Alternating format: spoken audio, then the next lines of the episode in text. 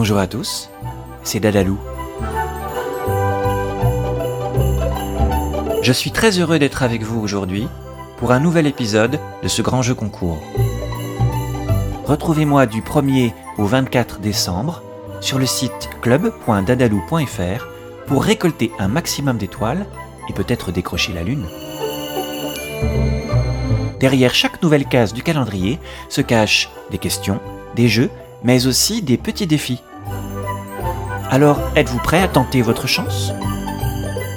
Aujourd'hui, je vous parle du sapin de Noël. Vous avez peut-être déjà installé le vôtre chez vous, ou bien vous attendez encore quelques jours pour le poser dans votre salon et le décorer avec des guirlandes scintillantes et lumineuses et de jolies boules multicolores. Mais savez-vous d'où nous vient cette coutume? Dans la mythologie grecque, on associe l'épicéa à Artémis.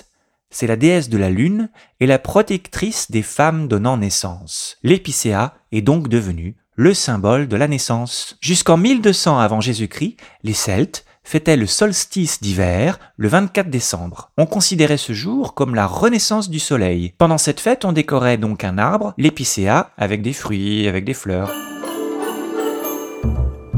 Une légende raconte qu'un moine, Saint Boniface, voulait convaincre les druides germains que le chêne n'était pas un arbre sacré. Il décide de faire abattre un de ces chênes le 24 décembre au soir et en tombant, le chêne écrase tout, sauf un jeune sapin. C'est au XIIe siècle que la tradition du sapin est apparue en Europe, plus précisément en Alsace. Au XVIIe et XVIIIe siècle apparaissent les premiers sapins illuminés. On utilisait alors à l'époque des coquilles de noix remplies d'huile, à la surface desquelles des mèches flottaient, ou alors des chandelles souples nouées autour des branches.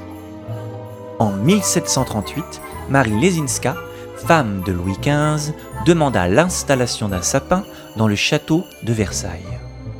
Il existe beaucoup de variétés de sapins de Noël. L'épicéa, c'est LE sapin de Noël, le plus classique. On le reconnaît facilement à sa bonne odeur, à son verre brillant et à ses aiguilles toutes fines. Le sapin Nordmann a été découvert dans le Caucase par le botaniste Alexander von Nordmann, d'où l'origine de son nom. Le sapin Nobilis se reconnaît à ses aiguilles bleutées, douces au toucher et à son parfum odorant. Il y a aussi l'omorica, plus long et effilé, le pungens, appelé aussi le sapin bleu, et de nombreuses variétés régionales.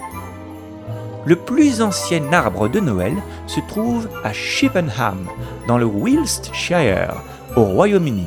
Il a été acheté en 1886 et il a donc aujourd'hui 134 ans.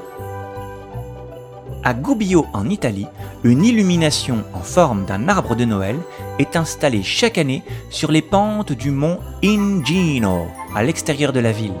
L'arbre est aussi appelé l'arbre de Noël de Gubbio.